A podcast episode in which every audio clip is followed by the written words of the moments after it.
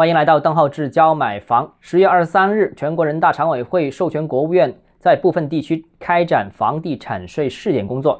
那房地产税试点正式开启。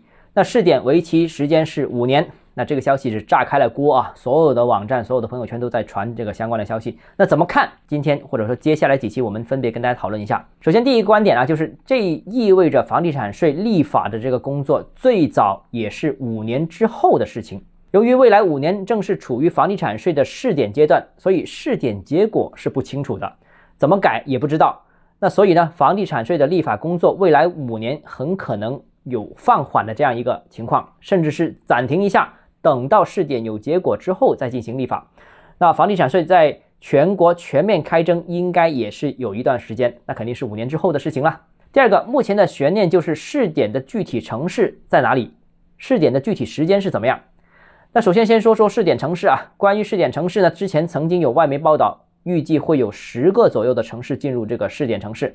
那深圳是社会主义先行示范区，那应该也有可能。另外，杭州所在的浙江省也是打造共同富裕示范区，还有海南计划建设最大的自由贸易区。那以上区域和城市都是试点的热门。那至于试点的时间，由于人大已经授权，那估计相关的工作推进会比较快。我个人感觉啊，可能大概三个月左右就会陆陆续续明朗时间、方案和城市的了。那由于试点的方案暂时还没有公布啊，所以暂时无法预判最终的影响。但此前上海和重庆这两个城市是已经有房产税，房产税和房地产税不同啊，多了一个字啊。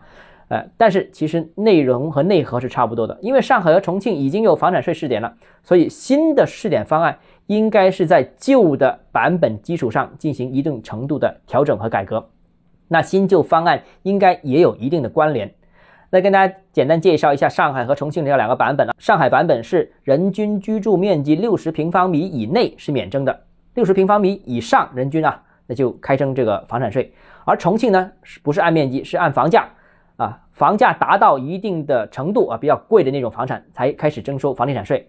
但是这两个城市呢，是不对存量房进行征收的。就以前你拥有多少套都不管啊，两套、十套都不管，它只对新增购买进行征收。那这个是两个城市的版本。当然，未来的新版本会不会也跟上海和重庆一样，只对新增征收呢？这个不确定啊，这个暂时是比较难评估的。当然，由于这个比较难评估，所以未来一段时间，相信整个房地产市场。无论是购买或者是开发土地市场，可能都会陷入一个观望期。对于买家而言，不知道方案是怎么样的，会不会征到自己头上，也不知道自己所在的城市会不会开征，那可能先看清楚再出手，会进一步加强观望的情绪。那对于开发商，其实情况也是，对于在哪个城市布局，很大程度要看一看这个城市未来的房价和市场的走向。那如果这个城市啊出来的方案是比较厉害的，那对这个市场打击比较大。那可能开发商也不会在这个区域进行布局，所以未来一段时间，我相信土地市场也好，房地产交易市场也好，可能会都陷入一个观望期。那另外需要注意的是，过去十年呢，上海和重庆这两个城市征收房地产税之后，并没有对房价走势产生决定性的影响。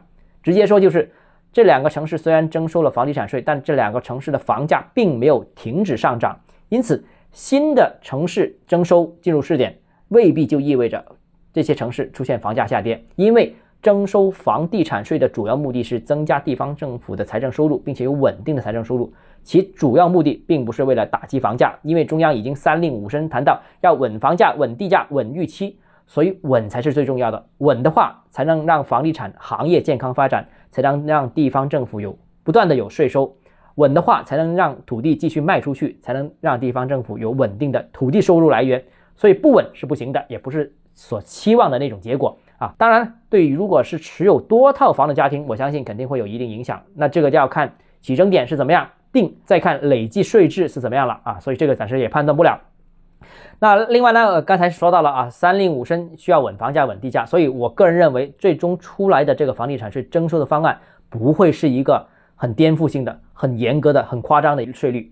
那至于这个税率多少，我们未来几期会接着跟大家一起讨论。好，如果你个人有其他疑问想跟我交流的话，欢迎私信我或者添加我个人微信“邓浩志教买房”六个字拼音首字母小写，就是微信号 d h e z j m f。我们明天见。